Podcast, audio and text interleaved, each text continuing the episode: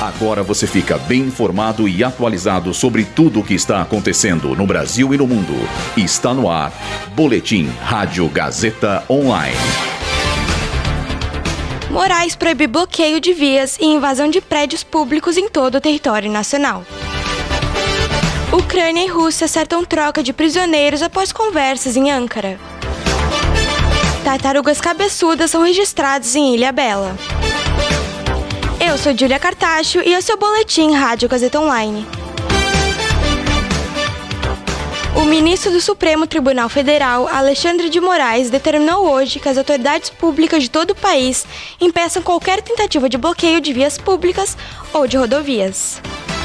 A proibição também vale para bloqueios ou invasões que interrompam o tráfego em prédios públicos ou acesso a esses edifícios.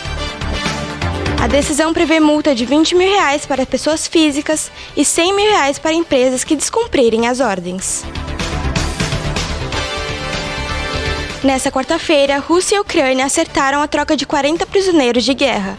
Autoridades dos respectivos países se encontraram à margem de uma conferência internacional de ouvidores em Ankara. Uma fonte turca afirmou que os países podem discutir um corredor humanitário e a situação de crianças que fugiram da guerra. Rússia e Ucrânia já realizaram inúmeras trocas de prisioneiros durante o combate, sendo a mais recente no último domingo. Em Ilha Bela, litoral norte de São Paulo, foram registradas duas tartarugas cabeçudas por integrantes do projeto Baleia à Vista. O flagrante chama atenção pela dificuldade de encontrar adultos dessa espécie, que costumam ser mais comuns no norte do Rio de Janeiro, do Espírito Santo e da Bahia.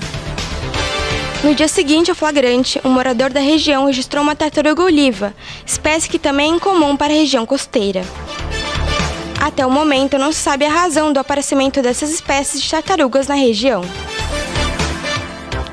Esse boletim contou com suporte técnico de Agunel Santiago, supervisão técnica de Roberto Vilela, supervisão pedagógica de Renato Tavares, direção da Faculdade Casper Libero, Wellington Andrade.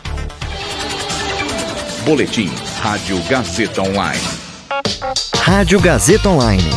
Você conectado.